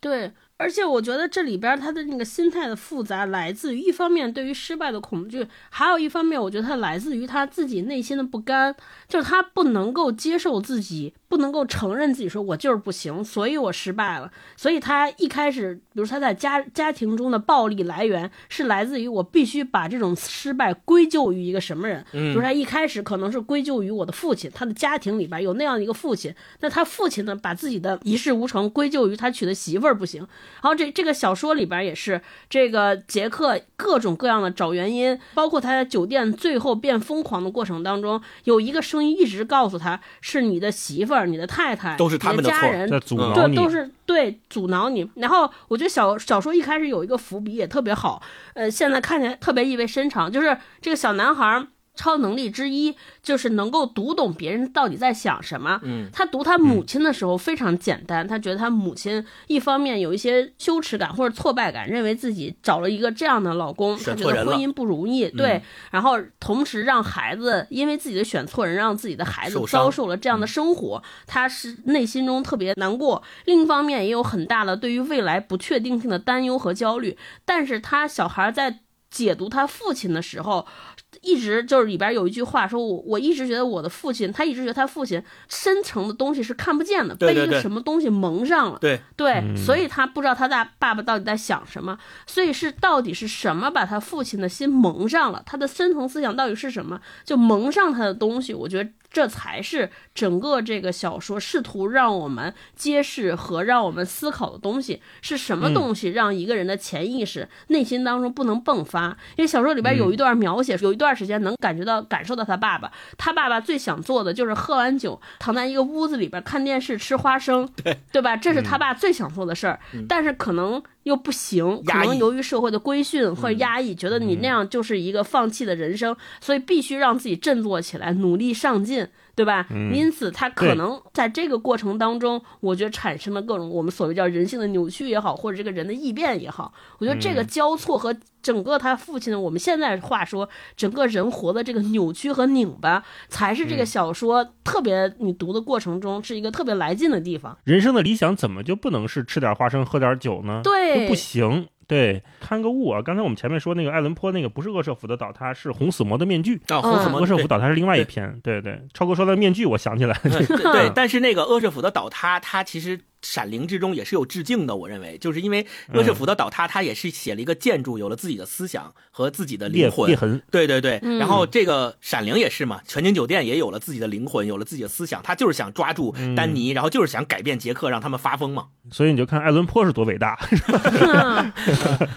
嗯，好，那接下来我们就进入这本书吧。刚才超哥也分享了一些片段，我们就进入片段分享环节。那个星光先来吧。好，嗯，我先来一段，就是最开始前面我为什么说读这本书刚开始的时候，我认为它是一个不是恐怖小说，它是一个由心理的变态引起的精神分裂症患者的一部异变的小说，就是因为它最开始的时候，它就点明了这个是为什么发疯的有可能的理性的科学原因，就是面试那一章最开头他就讲说。面试他的那个饭店经理就给他讲了一个故事嘛，说我们这家酒店在之前就有一个冬季管理员发生了一个悲剧性的事件，他把自己的妻子和孩子杀掉了，然后举枪自杀了，有这么一个人存在。所以呢，那个经理可能只是提示他，或者只是想讽刺他说，那个人可能也跟你一样有种种的心理问题。我怎么能够相信你有一个有酗酒史的人来冬季看我们这个酒店不会发生对不会发生一样的问题呢？哎，这个时候。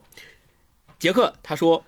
说我猜想当时发生的事情是喝太多便宜威士忌造成的。格雷迪就是之前杀害妻子和女儿并且自己自杀的那个冬季管理员啊。格雷迪瞒着我储藏了大量的威士忌。另外还有可能是因为一种怪病，老一辈的人称为幽闭烦躁症。你听过这个词吗？”厄尔曼纡尊降贵的施舍微微的笑容，准备等杰克一承认自己的无知，立刻说明。而杰克很乐意迅速利落的回答说。这是幽闭恐惧症患者的反应的通俗说法。这种病症可能发生在人长期被关在一起的时候。幽闭恐惧症的感觉表露在外就是讨厌碰巧和你关在一起的人。在极端的案例中，甚至可能造成幻觉和暴力。谋杀的起因可能是一些微不足道的小事儿，像是烧焦的餐点或者轮到谁先洗碗的争执。你看，当他把这一段很鲜明的点出来的时候。在我的心里就建立起了一个认知，就我认为后面所发生的一切都是来反映这段话的。后面他不管是幻觉，还是暴力事件，还是对他妻子和孩子的伤害，都是因为他长期的待在这个幽闭的环境当中，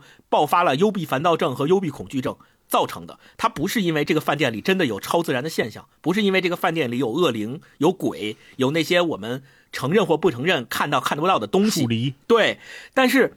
我就是从这儿开始，开始沿着他设定的这个幽闭恐惧症的这个理论开始往下 读，所有的一切我都认为是因为他精神有问题，他有精神分裂症的潜在的原因，他有幽闭恐惧症，他看见那些东西实际上都不是真的，是他因为有幽闭恐惧症造成的，是他的幻觉，不会真正对他造成伤害，但是。沿着这条路，还是那句话，沿着这条路走下去的时候，你会发现很多东西解释不了，走不通。对，解释不了，你还只只能用那个超自然现象，真的有恶灵这个事儿来解释，就就是从这儿开始的啊。我分享这段，嗯，呃，超哥来一段。哎，我估计我分享这段，大老师想分享，我 我留一半给你啊。我看看吧，你先留一半，你你先说说，看看是不是？是是，就是我觉得这边这本小说我特别喜欢的地方，我前面讲就是它的这种。对于人的这种描写，他那个边界感，他那个平衡特别模糊。这个模模糊带来了一种恐惧，就不是一个人出现之后你就知道他是一个有特异功能的人，他是一个坏人，他是一个好人。就他写的特别复杂。比如，就我特别喜欢，就是这个小男孩出场，我们是如何发现这个小男孩有特异功能的？一开始我们觉得他就是一个可能因为父母失和导致了孩子过度敏感的。我们小时候也这样，就是越来什么样的孩子。懂事儿呢，就是因为你看父母老吵架，孩子就变得过分懂事、过分谨小慎微，你就觉得这是个正常孩子。所以我大大家念一段，就他的这个转换特别巧妙啊。然后就讲这个丹尼，这个小孩的丹尼说，他了解爸妈许多许多的事儿，也知道很多时候他们不喜欢他那么懂事，还有许多时候拒绝相信他懂那么多。不过总有一天他们不得不相信他，心甘情愿的等待。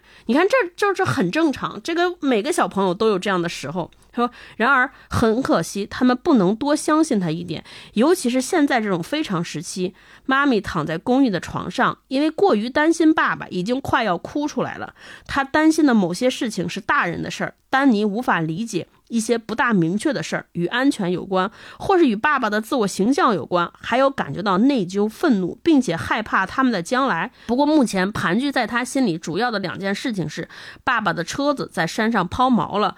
那他为什么不打电话呢？或者爸爸突然跑去做坏事儿。丹尼十分清楚坏事是指什么，因为比他大六个月的斯科特·阿伦森曾经解释给他听过。斯科特之所以会知道，是因为他爸爸也做坏事儿。对，然后后边就过渡到他离婚了嘛。对，真的是我标的这段，我全书就贴了两个签儿啊，这就是一个。没没，这个离婚我留给你念啊，这后边后边就中间讲那个离婚，待会儿大老师给大家念。他说，但是今天下午他母亲没必要担心，他但愿自己能走过去告诉他，金龟车没有抛锚，爸爸也没有绕到别的地方去做坏事儿，他很快就到家了，噗噗的开在莱昂斯和。波尔德之间的公路上，爸爸目前暂时连想都没有想到坏事儿。丹尼偷偷回头看背后的厨房窗户，有时候他想的非常入神，会招致某种情形发生在他身上，会使得一切真实的一切远离。接着他会看见原本不存在的东西，然后后边就讲他过去发生一件事。你看这个过渡就非常丝滑，嗯，就没有咱们以前看那种某一个时刻就是神迹闪现时刻，他突然变成另外一个人，这就是一个小孩的心路历程。走着走着你会发现，哦，这个小孩确实有点不一样，他确实身上。有我们正常人所没有的那种能力，而不是不仅仅是简单的过分敏感和懂事儿啊！我就分享这一点。你看这个斯科特，他为什么写这一段儿？就是说，就杰克的酗酒，他不一定是他的个人问题。对，杰克按我们前面看，他其实还是一个负责任的老师。他之所以跟那个学生过不去，是因为那个学生本身也有点问题啊。就像我们之前读斯通纳一样，他是一个有点坚持自己。创作梦想，或者说对于文学有追求的这么一个还挺认真的人的，那当这么一个人，他并不能在这个上系统里面得到上升、得到晋升、得到更好的回报的时候，那他只能去找另外一种出路，去释放自己的压力，就去喝酒。那你看，为什么斯科特的爸爸也做过我们说打引号的坏事，也可能是酗酒或者是家暴的问题？就是当一个社会出现一些怎么说交错或者是卡顿的时候。就会给很多人带来这种不得志，那这种不得志，它就会细化到每一个家庭里面，再次细化到每一个孩子的身上。那也许就会影响这个孩子一辈子的生活状态，一辈子的心情，一辈子的性格，并不是说给这个杰克酗酒或者家暴找理由啊，肯定是不对的，而是我们应该看到他为什么会这样，这样我们才能更好的防范自己，或者是对这个社会保持一些警醒。当一个社会整体开始停滞，开始没有那么高速发展的时候，或许我们每一个人都要小心自己，不要变成杰克，不要变成斯科特的爸爸。嗯啊，那对我接下来分享这一段，就是刚才超哥给我留的啊，中段这一块儿。对，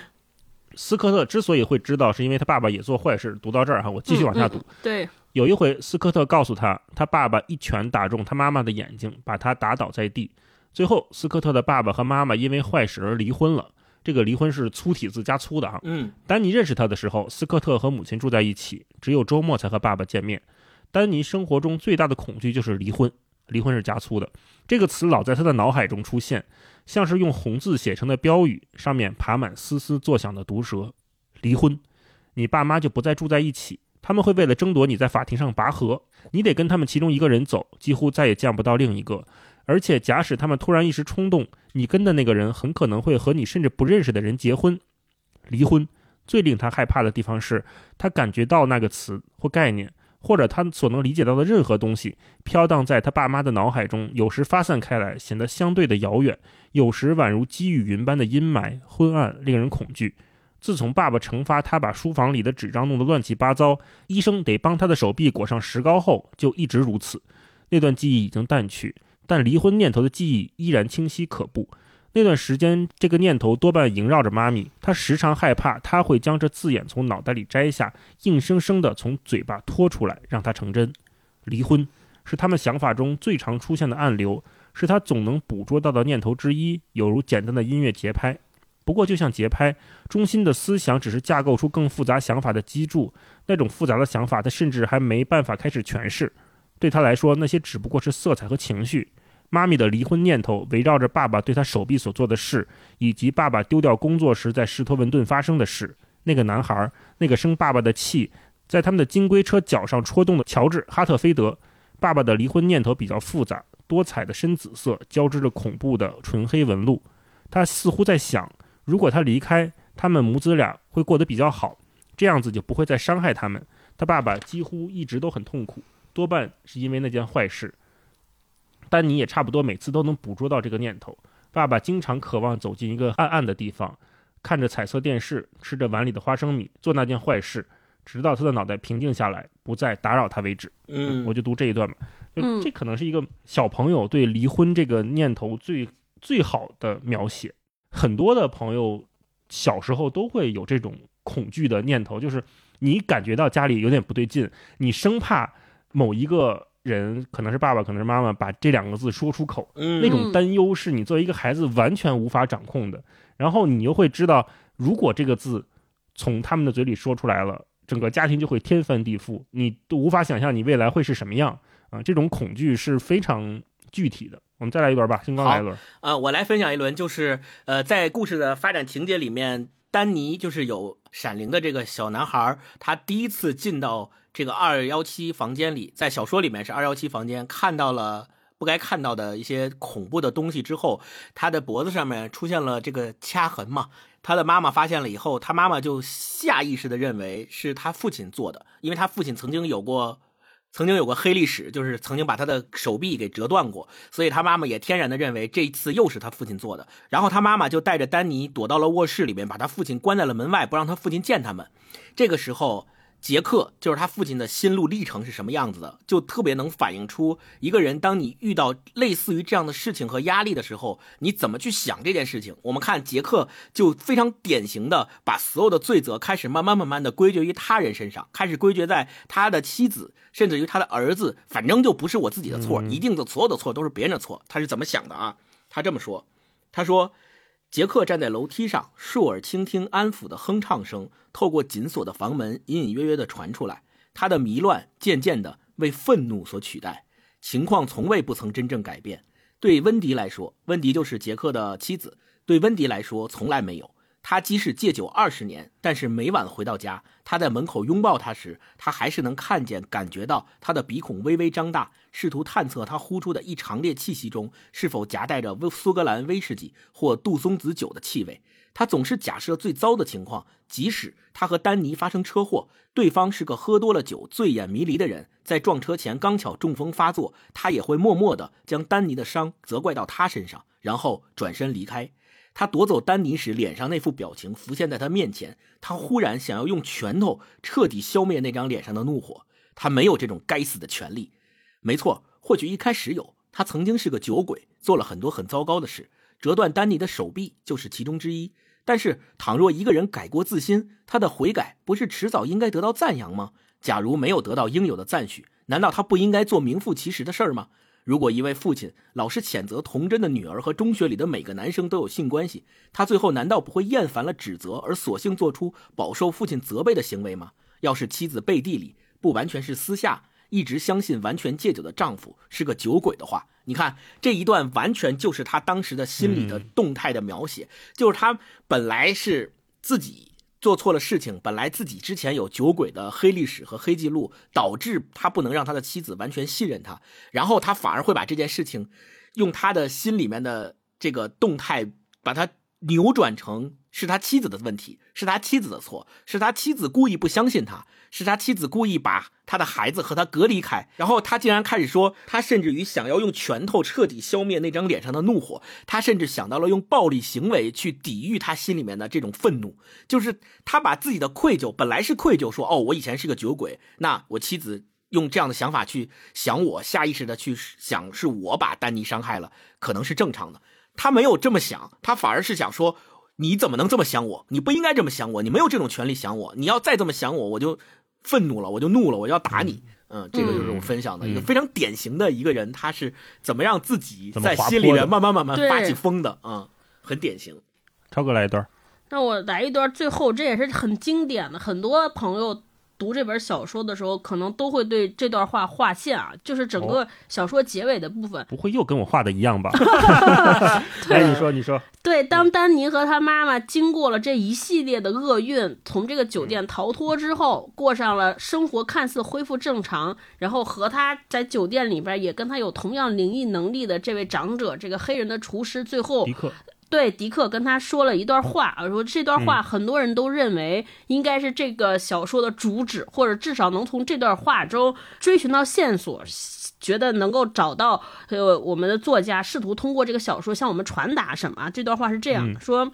丹尼，听我说，我要告诉你一件事儿，只说这一次，以后永远不会再说。世上有些事情不应该对一个六岁的小男孩说的。但是事情应该如何，跟他实际的情况往往很难协调一致。嗯，世界是个严酷的地方，丹尼，他铁面无私，他不恨你我，但也不爱我们。世界上发生很多可怕的事儿，是没有人能解释的。好人不幸，痛苦的死去，留下那些爱他们的人孤零零的。有的时候，感觉好像只有坏人能长保健康和成功。这世界不爱你，可是你妈妈爱你，我也爱你。你是个乖孩子。你为你爸爸感到伤心，当你觉得必须为他发生的不幸哭泣的话，你就躲进衣橱或是被单底下哭，直到你全部哭出来为止。那是好儿子必须做的，但是你务必要继续过日子。那是你在这个严酷世界的责任，不论发生什么事儿，都要维持你的热情，务必过下去，振作起来，继续向前进。嗯，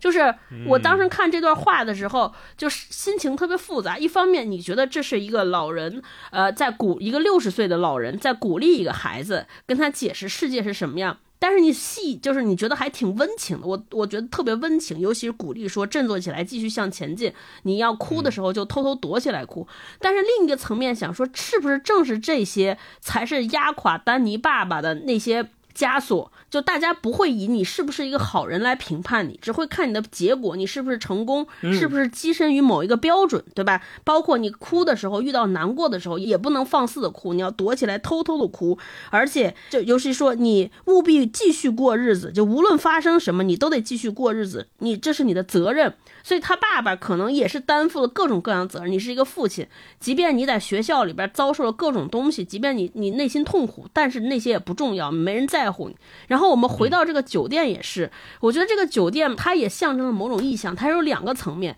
一方面，我觉得这个酒店是当时可能美国社会的一个缩影。就我们读过书知道，就是这个酒店里边它。住过各种名流，但是他们在酒店里边有总统，还有这个所谓很富裕的人，但是他们在这个酒店里边走私、赌博，做一些非常见不得光的事情。然后啊，还有黑尼克松，还有什么水门事件之类的这 些。对，里边有一句话说，这里边来这儿度假的人好多是怎么死的？就是这些老头富裕的老头带着自己的情妇，两个这些人在发生关系的时候，这个老头因为年龄过大猝死。他说很多人都死于这种原因，因此就是这些看。似这个酒店就是这些看似体面的人在做一些特别下作的事情，这么一个地方，对。但是外人不为所知，从外人看来，仍旧觉得这个酒店非常富丽堂皇，特别好，就没有人知道这里边的肮脏，对，值得向往。但同时另一方面，我在想，这个酒店是不是这里边的人也是一群格格不入的人？就是你虽然有财富，但是他可能不被那种所谓叫现在叫主流价值观接纳人。比如说这里边有一个老太太，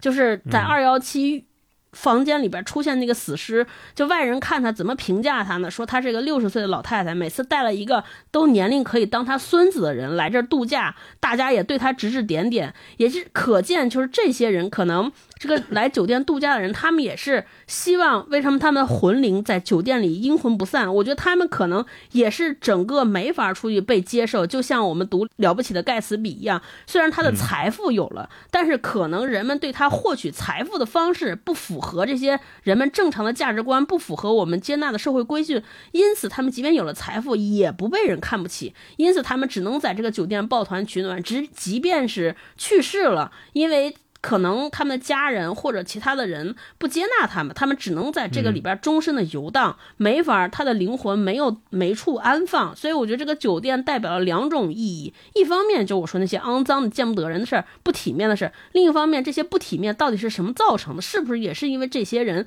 他？呃，因为不符合某种规训，不符合某种标准，因此不被人接纳，因此这些人就只能来这儿游荡啊！我觉得这个最后这个这一段话就点题：你无论发生什么，都得佯装自己很坚强，活下去。对，都得向前进，还得打起精神嗯！好，那我接下来分享一段，就是这个酒店最后爆炸的那个瞬间，这个和电影里面是不一样的啊。对，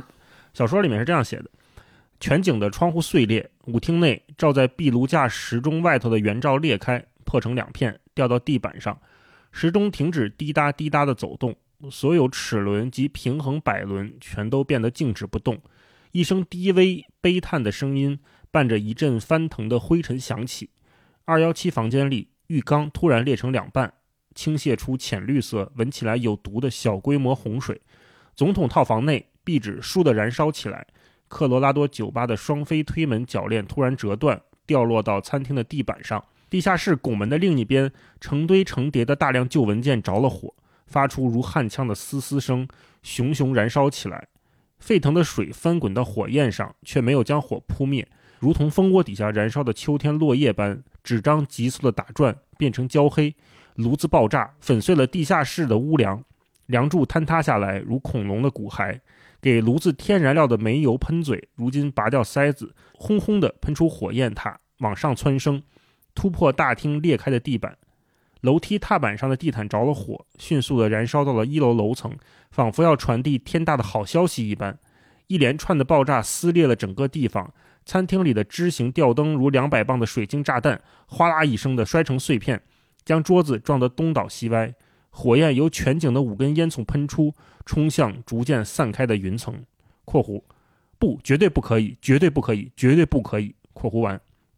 他发出尖叫，他哀嚎，但此时他已失去嗓音，叫嚷出的惊慌、毁灭和诅咒，只有他自己的耳朵才能听见。他渐渐消散，丧失思考能力和意志，网状的结构崩溃。他寻找，找不到，出去。逃出去，消失，走向空虚，化为乌有，一切成为泡影。舞会结束，啊，结束了。嗯嗯，这个就是我看到最后一段的时候，就是，嗯，你说这是全景的崩溃也好，是杰克的崩溃也好，还是这种，嗯，我们说美国梦的崩溃也好，都可以。它是一个这个碎裂的主体，他自己还舍不得走掉，他自己还在挣扎的这么一个。苟延残喘，嗯，对，苟延残喘。对我觉得接下来我们可以聊一个话题，就是书里面、电影里面有很多意象嘛。刚才嗯超哥也说了一个，呃，酒店店，它可能是某种意象。嗯、它里面还有很多，比如说酗酒啊、雪山、迷宫啊，这些二幺七房间，包括锅炉、打字机，还有那个 Red Rum，就是 Mother，、嗯它都是一个持续出现的意象。就是嗯我想知道你们两个是怎么对哪个意向情有独钟。我先说我的哈，嗯我就是就除了刚才超哥说的那个酒酒店包括我前面说的迷宫以外，嗯我是对那个锅炉的意向特别喜欢，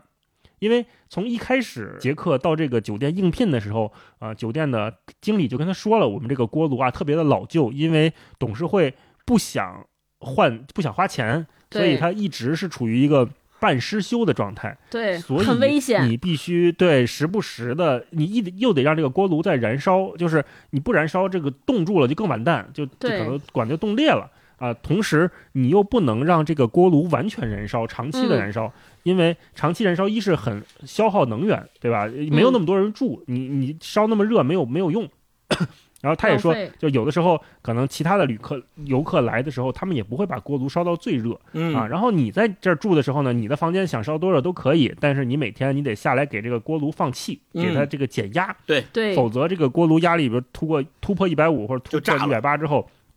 就很有可能炸掉了。然后这个杰克问这个管理员说：“那这个锅炉的上限是多少？”他说：“应该是二百多，但是这么多年年久失修啊，我其实也不知道他这到底能坚持到多久。嗯，所以这个锅炉它一方面是一个酒店的像心脏一样的给酒店供血的东西。如果我们把酒店和杰克两个并列放在一起的话，锅炉就是杰克的心脏。心脏这个对，酒店就是它的躯体，它的嗯躯体在不断的腐化、不断的崩溃，它的躯体接受到了若干来自外界的刺激、来自外界的诱惑、对，压力。酒店的外面看上去光鲜亮丽，但是实际这个身体里面已经污秽不堪，甚至承受着一个即将破裂的、随时有可能爆炸的心脏。嗯。嗯。这是一个非常巧妙的对位的描写，所以我在看那个锅炉的时候，每次我看到这个杰克深入到地下室去给锅炉那个放气的时候，我就能感觉到，似乎杰克在探寻自己的某种内心的状态，就是他想往自己的内心走，可是他发现这个内心是污秽不堪的，是里面遍布有老鼠、呃肮脏的蜘蛛网，然后有各种曾经有人放下的这些什么捕鼠夹，然后里面还有还人留下的什么有血的床单啊，或者什么嗯剪贴布之类的东西。他深入到某种内心之后，他会发现里面肮脏不堪、混乱不堪，他根本无法去整理、承受那种混乱，他只能简单的去放一个气。那个放气是什么？有可能就是喝酒，有可能他就是用暴力去释放自己的压力，对，然后他赶紧又要回到这个光明的、看上去没什么事儿的大厅里面，殊不知底下已经那样了。嗯，对，所以我在看这个意象的时候，我觉得哇，这个锅炉的意象太妙了，而且年久失修，又无法修，又不愿意修，又修不起，嗯，这也是一个我们很多时候看，不光是个人，就比如说公司这个社会，有的时候你会发现它底层那个逻辑，底层逻辑有问题，对。但是所有人都只能在这个破逻辑上面面上，凑合着往前跑，嗯因为所有人都拿那个底层的锅炉没办法。嗯嗯，没有人愿意为那个锅炉负责任，没有人愿意拿出足够的精力说，咱这三年酒店不营业，咱就修这个锅炉，把锅炉修好。没有这个勇气的，没有这个能力的。嗯那所以所有人都在上面那个颤颤巍巍的酒店里面假模假式的工作着，写着那个呃千篇一律的一同样的一句话的歌谣，就对吧？就是只工作不娱乐，变成了傻瓜蛋，都在干这个。对，所以我在嗯看的时候觉得哇，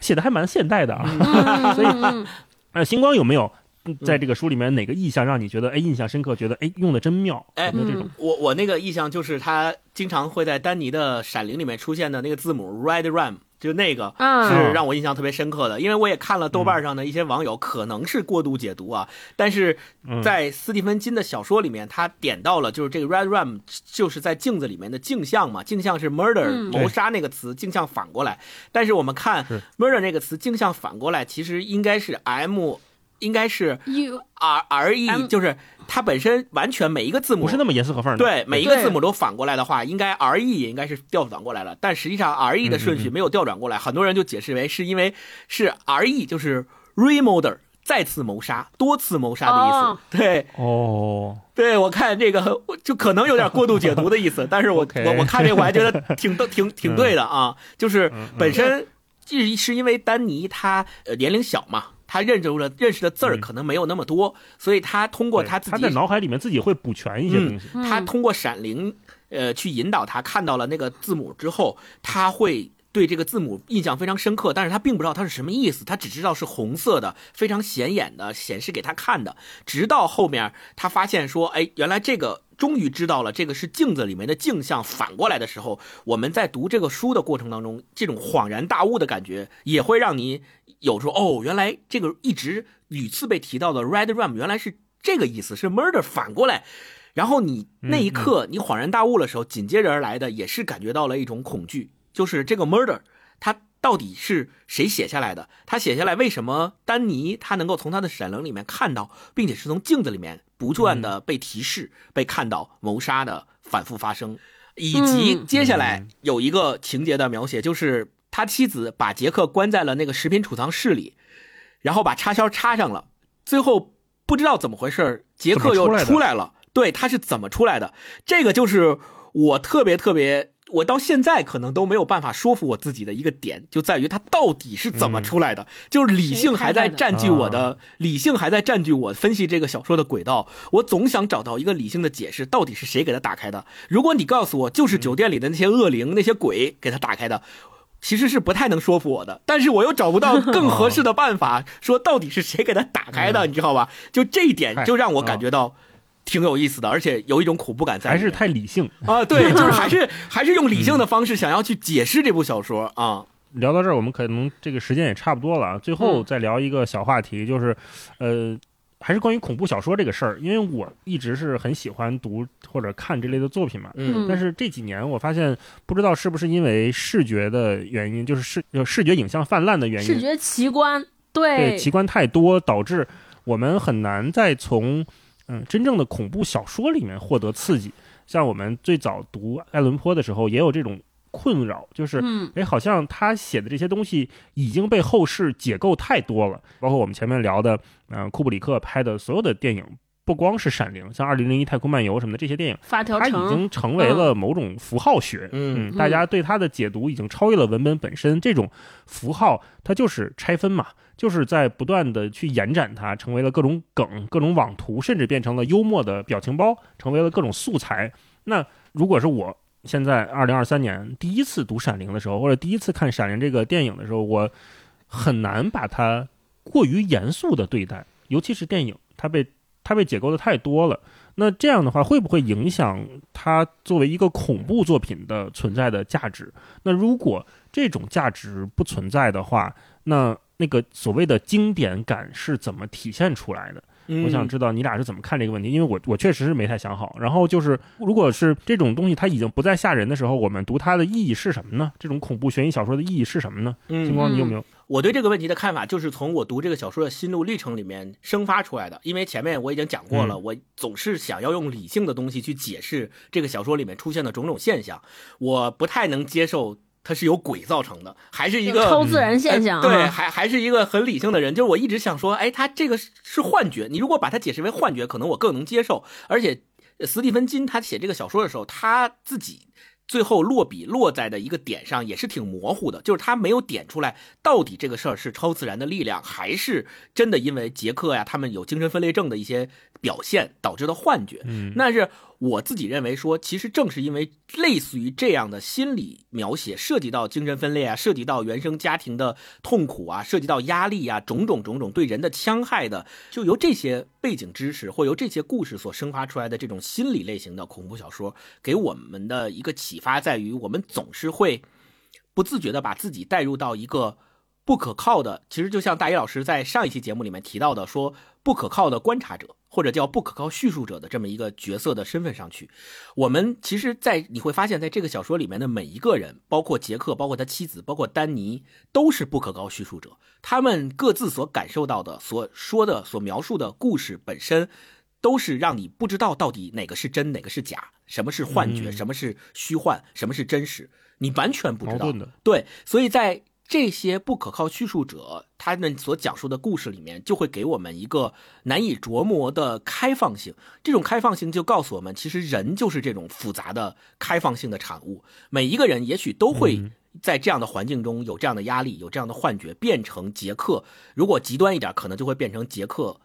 疯了啊，伤害自己最亲近的人啊、甚至于他其实小的时候也是受到过很多来自原生家庭的伤害。那在被伤害与伤害别人之间的那个模糊的灰色地带里面，我们怎么样去面对自己的这些与生俱来的压力，或者我们怎么去面对自己这些心理的动因？当我们遇到这种压力的时候，当我们遇到别人不理解我们的时候，就像我前面分享的那一段里面，我们是不是可以避免像杰克这样去把所有的错误都推给别人？嗯啊，去说我我的愤怒是来自于你，就是你做错了，你没有这种权利，你怎么能质疑我？你怎么能不支持我？你怎么能不帮助我？那你如果不这么做的话，我就要用暴力来打击你，我就要灭掉你，我就要让你痛苦。那如果我们每一个人都意识到这种 想法或这种心理动态是不健康的，是不好的，是有可能对自己对他人造成严重伤害的时候，我们就会在自己的生活当中去反思和反省，我们是不是也会偶尔。常常遇到这种心理动态和心理动因，这个是理性的层面。那如果你愿意把这本小说的解释看成是一个超自然的现象的时候，你就应该告诉自己，最起码你能做到的是。远离那种环境吧，对吧？就是嗯没没事儿别上那个荒无人烟的地方去找一个荒无人烟的酒店 住荒住好几天，对吧？就我觉得这个可能是这个小说能够留给我们当今常读常新的一个启示所在。嗯，嗯，我在看的时候，我会觉得跟自己独处也是一个很难的事情，非常难你真的能敢于面对那么安静的自己的内心吗？嗯你那个嗯内心敢于这么敞开了，先让自己去探寻一下子嘛？好像是挺难的一件事儿啊，超哥。是是，对。就刚才星光说的时候，我突然想到一个点，就是我们其实问自己说，为什么我们今天觉得这些恐怖小说不恐怖了？就包括像星光读这个心路历程，很典型，就是我们一直呃，现在看恐怖小说，我们都常常有一个视角和习惯，就是给这些呃找原因，就就是我们试图让它合理化。但其实整个电影，我们看电影的时候，你会发现很多的恐怖是来自于我们失序和失控状态的恐怖，对吧？那个 电影里边的视角一直是你一直觉得有一个人在看你，然后你也知道事情会朝着一个可怕的方向走，但是它什么时候变得可怕，朝哪个方向走，不知道我们一直是在跟自己内心较劲。但这个跟自己内心较劲是较什么？就是我们一直在和一种无序感和脱序感在抗争。我觉得就是，其其实恐惧是我们人与生俱来一个特别古老的本能。嗯但是慢慢你会发现，我们现在的知觉呀、很多人可能更多的这种感情会被很多的焦虑、压力所替代，这个恐惧感慢慢在变弱，也就是我们对于嗯恐惧本身的这种。本能，我有的时候觉得在变小。嗯为什么？哦其实我觉得很大一部分程度的理由，是因为我们不太允许恐怖的出现，我们都在用这种理性还有合理化的方式把它解构、解读，让它合理，让它变成不是超自然，它是一个是在我们意识和是是我们在理性层面能够把控、能够掌控的东西。我觉得这个有的时候也挺可悲的，就是你的生活当中，你的体验一下少了一大截。就我我想，就之前恐怖小说诞生之所以会有恐怖，最最早它其实就是个娱乐。你看文学史的时候，你会发现恐怖这个小说诞生的支源其实来自于宗教，包括那些哥特式小说。你看，对爱伦坡就是哥特这种恐怖，就是在一个封闭的古堡里边儿，然后包括吸血鬼这些出现。我觉得一一方面就是因为大家吸这个生活太苦闷了，缺少这些需要一些刺激。但是现在我们面临的问题是，我们的刺激太多了，然后同时刺激又很单一。对吧？现在我们最经常接受的刺激就是这种信息压力的刺激，然后这些视觉奇观的刺激，来自于我们内心的这种对于失序、无序、不掌呃就是不确定性的这种，反倒来说少了，我们被有点麻木了。因此我，觉得其实我们看这种小说也好，恐怖小说也好。看这种恐怖电影也好，我觉得大家可以换一个视角，就是我们如果抛下我们对于这种理性的解读，我们希望让它合理化的这种解读，你就让自己的思绪飘在那儿，就相信有超自然能力的存在，就是让这些无没有理由、无厘头、无序、失控的状态任由它发生。我觉得它其实可能我们那种恐惧感也好，这种心灵的这种松弛感、这种张张弛感又能回来，可能这些丰富度，我们看待生活的这个色，就是这个角度或者色彩就会多一些。所以我觉得我们还是要松弛开放，就保持这种无序、不解释、没有理由，就是让它飞一会儿，其实有时候挺好的。嗯嗯嗯嗯嗯对，就是我们没有必要把所有的文艺作品都跟现实套现。对对，是是是是是，嗯我在看这本书之前，我在想，可能我以前期待的恐怖作品，电影也好，小说也好，是追求那种感官上的刺激。刺激。呃，我特别希望它给我视觉奇观，给我那种想象力，我从来没想象过的画面呈现在我眼前。我觉得那个是一个，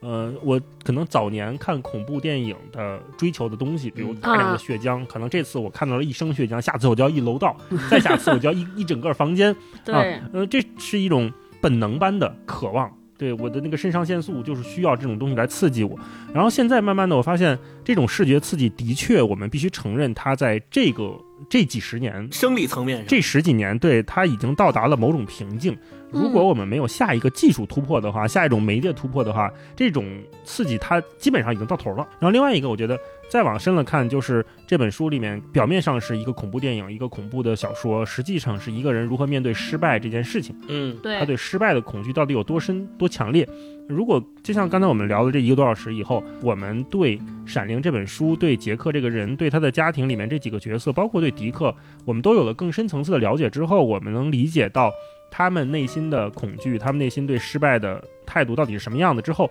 立体的感觉是我读这本书给我的。嗯，对对，是的，嗯是的，嗯，好吧，那我们今天就跟大家大概聊到这里，也希望大家有机会的话都可以看看《闪灵》这本书。如果你也看过电影、看过书，也欢迎跟我们聊聊你对这本书、这个电影的看法。嗯，我们会在评论区选出五位朋友送出《闪灵》的纸质书一本，嗯，希望你能喜欢、嗯啊。那同时也祝大家五一假期愉快。嗯，如果你能听到这里，说明你真的是一个爱听播客的人呐。这个时候还在听播客，对，我们呢祝你在五一假期找个人少的地方玩一玩吧，找个人少的地方，好 好的，好，那就这样，找个我们下周清静的地方玩一。玩。好下周再见，下周再见，拜拜拜拜拜拜。